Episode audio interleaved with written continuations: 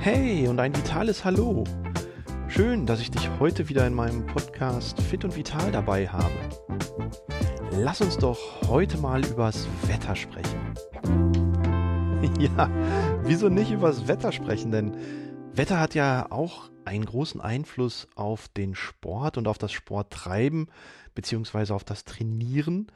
Und ähm, deswegen habe ich heute mal den Ansatz gewählt, Sport bei Kälte zu besprechen. Worauf muss ich achten, wenn kalte Temperaturen gerade im Winter Einfluss haben auf meine körperliche Leistungsfähigkeit und manchmal natürlich das Wetter auch Motivationskiller sein kann. Bei dieser Kälte schickt man doch keinen Hund vor die Tür, das hat meine Oma immer gesagt. Und viele, viele Jahre habe auch ich viel lieber Sport gemacht, wenn es knalleheiß draußen war, die Sonne vom Dach des Himmels runtergebrannt hat und ich mit trägerlosen und ganz kurzen Klamotten draußen auf dem Rennrad gesessen habe. Mittlerweile bin ich ein bisschen in die Jahre gekommen und habe festgestellt für mich persönlich, hm, so richtig knalleheiß brauche ich das jetzt eigentlich nicht mehr, um gerne draußen Sport zu machen. Klar ist es schön, wenn die Sonne lacht und du bist wesentlich motivierter, aber ist es auch sinnvoll, bei hohen Temperaturen Sport zu machen oder ist vielleicht eher Kälte förderlich für die Leistungsfähigkeit? Lasst uns einfach mal auf die körperlichen Reaktionen schauen und feststellen, was passiert denn eigentlich, wenn wir Sport bei unterschiedlichen Temperaturen machen. Wenn es draußen warm ist und wir Sport treiben, dann merken wir, dass wir recht schnell anfangen zu schwitzen. Der Körper transportiert viel Flüssigkeit über die Haut nach draußen, was gleichzeitig bedeutet, dass wir natürlich auch für diesen Vorgang relativ viel Blut in die Peripherie pumpen, damit unter der Haut eine gute Durchblutung herrscht. Dieses Blut und der Sauerstoffanteil im Blut und die Nährstoffe im Blut, die fehlen dann möglicherweise in der Muskulatur, um Höchstleistung zu bringen. Gerade wenn wir mal auf das äh, Thema Rekorde in den Ausdauersportarten schauen, dann stellen wir insbesondere fest, dass viele Weltrekorde bei eher niedrigeren Temperaturen, so zwischen 0 und 15 Grad aufgestellt worden sind. Warum ist das so? Ah, ich habe ja gerade schon von dem Phänomen erzählt, dass wir viel Blut in der Peripherie haben bei höheren Temperaturen. Und so ist es natürlich bei kälteren Temperaturen, dass wir weniger Blut in der Peripherie haben, unter der Haut haben und so mehr Blut in der Muskulatur zur Verfügung steht. Damit verbunden ist ein höheres Sauerstoffvolumen, ein höheres Nährstoffvolumen in der Muskulatur und automatisch wirst du leistungsfähiger, gerade wenn es um Ausdauersportarten geht. Auf der anderen Seite brauchen wir natürlich viel Energie, um Schweiß zu produzieren, was natürlich im Sommer dazu führt, dass wir bei gleicher Belastung eine höhere Herzfrequenz fahren müssen, um halt dem Körper diese Energie, diese Leistungsfähigkeit zum Schwitzen zur Verfügung zu stellen. Ergo, bei niedrigeren Temperaturen und bei gleicher Leistung muss das Herz viel weniger pumpen.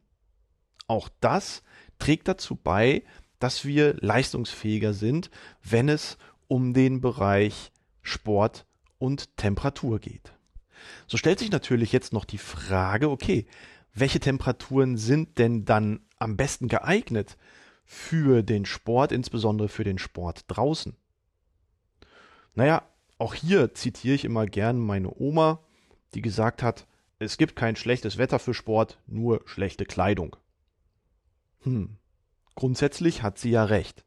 Und gerade im Winter schreckt man ja oft davor ab, draußen Sport zu machen, weil es vielleicht zu kalt ist. Aber aus der Sportmedizin, aus der Trainingswissenschaft wissen wir, okay, alles bis minus 10 Grad ist eigentlich von der Temperatur her tolerierbar. Aber Wir müssen natürlich darauf achten, dass wir gerade bei Minustemperaturen erstens eine richtige Auswahl an Sportkleidung treffen und zweitens müssen wir immer wieder auf die Atmung schauen, denn über die Atmung kann es durchaus passieren, dass wir die oberen Schleimhäute so ein bisschen trockenlegen und dementsprechend ist das Thema Atmung bei kälteren Temperaturen in den Minusgraden ganz wichtiger Aspekt. Fangen wir aber mit der Kleidung an und schauen mal drauf, wie soll ich denn dann meine Kleidung wählen? Meine Oma hat immer den Zwiebellook in den Vordergrund gestellt, also mehrere Lagen an Klamotten übereinander angezogen. Dabei ist natürlich wichtig, dass wir funktionelle Kleidung tragen, angefangen von der Unterwäsche über das äh, atmungsaktive Shirt drüber und auch die winddichte Jacke. Alles sollte sehr, sehr eng am Körper anliegen. Und zwischen den einzelnen Schichten ist es sinnvoll, dass da kein großes Luftpolster entsteht, weil dieses Luftpolster den Körper dann durchaus auch wieder Temperatur, entsprechend Körperwärme entziehen kann. Also mehrere Lagen übereinander, schön eng getragen. Dann kannst du auch bei Minustemperaturen draußen Sport machen. Das Thema Handschuhe ist immer so ein bisschen Geschmackssache. Ähm, ich persönlich habe es nicht so gerne. Was ich aber nutze, weil ich keine Haare habe, ist das Thema Mütze. Ja, du verlierst natürlich viel Körperwärme über den Kopf und so ist eine Mütze sicherlich eine gute Wahl. Aber auch hier gibt es ja wieder verschiedene Variationen. Kappe, Wollmütze, atmungsaktive Laufkappe. Da bin ich dann doch eher bei dem atmungsaktiven, funktionellen Teil. Und wenn es dann nicht mehr ganz so kalt ist, trage ich gerne auch mal Kappe. Kommen wir auf das Thema Atmung zu sprechen. Und hier habe ich ja gerade schon darüber philosophiert, dass kalte Temperaturen und Minusgrade die oberen Atemwege austrocknen. Insbesondere dann, wenn ich über den Mund atme. Und diese, ich sag mal, angegriffenen Schleimhäute öffnen natürlich dann Bakterien und Viren alle Türen.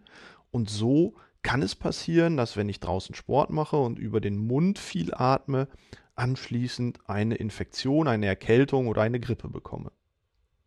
Um das zu verhindern, empfehlen wir, versuch mehr durch die Nase zu atmen. Das ist anfangs so ein bisschen tricky, aber hier gibt es auch einen ganz einfachen Tipp.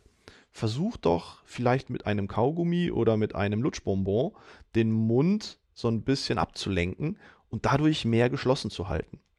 Automatisch atmest du dann mehr durch die Nase und über die Nase wird die Atemluft ein bisschen angefeuchtet, auch angewärmt. Und so ist es überhaupt kein Problem, bei Minusgraden draußen Sport zu treiben. Ja, ein Punkt vielleicht noch, der mir an der Stelle ganz, ganz wichtig ist. Du musst nicht sofort draußen das Gefühl von wohliger Temperatur haben, wenn es kalt ist. Die ersten fünf Minuten, da darfst du ruhig so ein bisschen frösteln. Alles, was dann danach immer noch mit einem kalten Zittern verbunden ist, dann schließt das sicherlich darauf, dass du zu kalt angezogen bist. Und dann solltest du auch versuchen, vielleicht deine Sporteinheit draußen sehr, sehr kurz zu halten, weil du über das Frieren unglaublich viel Energie verlierst.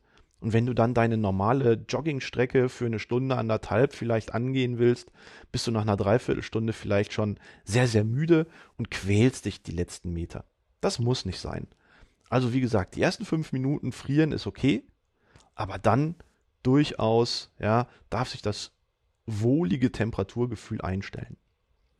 Ich umgehe das Ganze meistens mit so einem kleinen Trick, indem ich mich schon zu Hause aufwärme und ganz ehrlich, mal die Laufklamotten vorher eine Viertelstunde in den Trockner zu packen oder auf die Fußbodenheizung zu legen, ist überhaupt nicht schlimm. Musst ja keinem sagen, dann bist du auch kein Warmduscher. Also, in diesem Sinne freue ich mich auf die langsam steigenden Temperaturen, wenn es jetzt auf den Frühling zugeht aber ganz so heiß wie im Sommer muss es für mich mittlerweile nicht mehr sein. Vielleicht hast du deine eigenen Erfahrungen mit Sport und Temperatur.